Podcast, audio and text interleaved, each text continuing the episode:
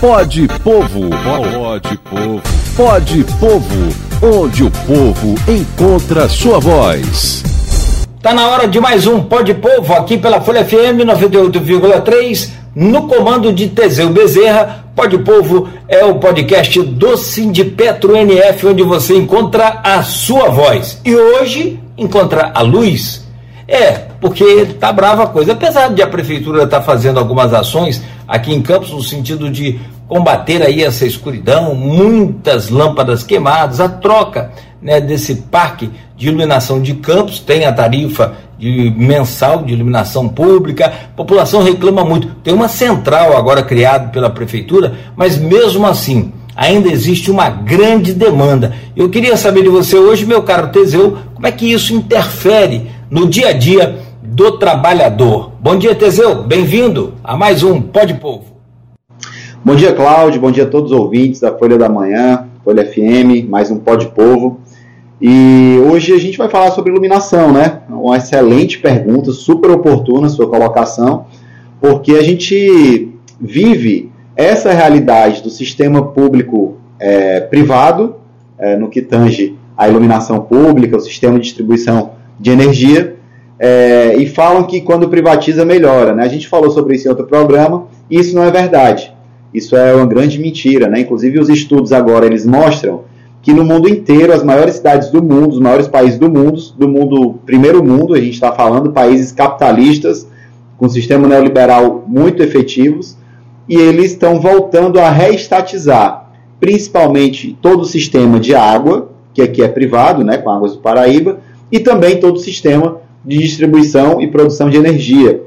Então, diante de tanto caos e tantos problemas que estão sendo gerados para esses países e que não é diferente aqui no nosso Brasil, no nosso estado do Rio de Janeiro e na nossa cidade de Campos. Né? Então, é, eu começo fazendo esse destaque que eu vi meu amigo Eduardo Moreira, né, ele falando sobre isso, grande economista aí que, que fala para massas e massas, né, tem o ICL, né, Instituto Conhecimento Liberta. Quem não conhece, sugiro que conheça.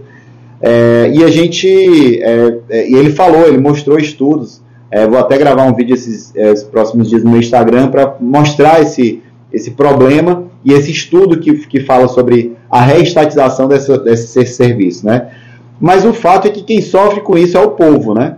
É, eu moro numa região super central, eu moro aqui na, próximo à Princesa Isabel, com a Beira Valão ali, é, e há essa uma avenida hipercentral onde você tem ali tanto comércio forte, como tem é, é uma área residencial muito forte ali próximo à, Princesa Isabel e a, e a Beira Valão, e ali à noite é um caos, né? Você tem ali a, aquela área próximo a Enel, por sinal, que fica muito escura à noite, é muito perigoso passar ali à noite. É, as pessoas evitam andar a pé, né? Andar mesmo na rua à noite por isso. Então isso é a realidade que está posta para nossa para a nossa sociedade. Quando você joga essa realidade para os bairros mais distantes, isso fica ainda pior. A prefeitura teve essa iniciativa que, sem dúvida, é boa, mas, infelizmente, não tem sido suficiente. Né? É, eu não sei se porque a Enel não dá retorno, ou se realmente a prefeitura é, não tem conseguido passar essas informações para a Enel, mas é bom verificar. É, então, isso gera uma insegurança muito grande para a população e a gente sabe as consequências disso. Aí eu não duvido que iluminação pública tem impacto direto na qualidade de vida da gente, na qualidade de vida das pessoas. Quer ver uma coisa? Segurança. Segurança é fundamental ter a iluminação. É um conjunto né, de medidas, mas iluminação pública é fundamental, né, Teseu? É verdade, Cláudio. A gente percebe que a população né, ela tem sentimento de abandono e tem muitos estudos já que mostram, e eu vou até ler alguns aqui para poder é que quando a rua é iluminada, isso é uma coisa básica, né? A rua é iluminada, isso diminui a possibilidade, a probabilidade de terem assaltos naquela região, né? E a violência no local.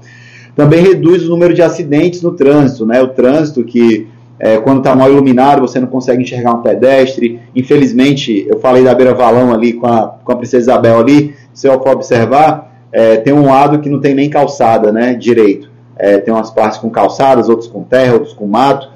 É, então, é, as pessoas são obrigadas a andar muitas vezes na, na rua, ali no asfalto. Isso aumenta o número de acidentes quando a iluminação não é efetiva. É, e a gente não pode esquecer das áreas rurais, né? As áreas rurais também, que tem mais dificuldade ainda de ter uma iluminação é, pública boa, né? uma iluminação pública que as pessoas consigam se deslocar ali de, um, de uma localidade para outra. Né? E até dentro desses estudos também, eles mostram que até mesmo essa questão é, do lazer, né, da integração da comunidade, o bairro se sentir ali mais vivo, você pega um lugar bem iluminado, você favorece ali o empreendedor a colocar uma, uma, uma, uma um carrinho de pipoca, uma, um trabalhador ali colocar é, um, um, lanche ali, um trailer, é, e o próprio comércio local ficar aberto até mais tarde para poder as pessoas é, poderem comprar uma lanchonete, enfim.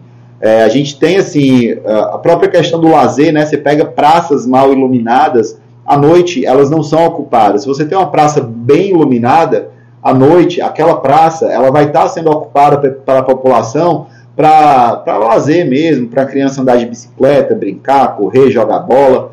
É, infelizmente, não é a realidade majoritária e massiva da nossa cidade. Né? A gente ainda tem é, muitos locais na nossa cidade que precisam dessa atenção do poder público, e aí seja por parte do setor privado que presta esse serviço, que hoje é a Enel, ou seja pela é, Prefeitura de Campos, que tem essa iniciativa, como eu disse, que é bacana, mas que infelizmente ainda não conseguiu atender e zerar a, a, as necessidades da população, né?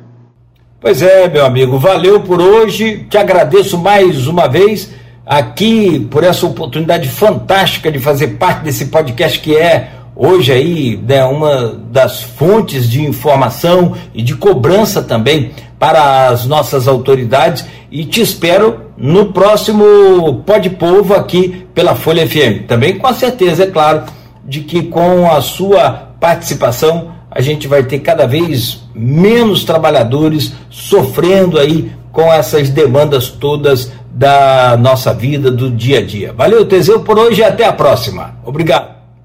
É verdade, Cláudio, é isso. A gente vai, vai continuar na luta para defender que a população tenha, sim, é, esse direito básico, é, inclusive porque pagamos muito caro por isso, inclusive pagamos uma taxa de iluminação pública todo santo mês. É, essa, essa, cobrança não falha e, infelizmente, nem sempre a gente tem esse retorno em prestação de serviço adequada. Então, a gente deixa um abraço e a gente segue firme aqui na luta. Um abraço, Cláudio, um abraço a todos os ouvintes. Valeu. Pode Povo, pode Povo, pode Povo, onde o povo encontra sua voz.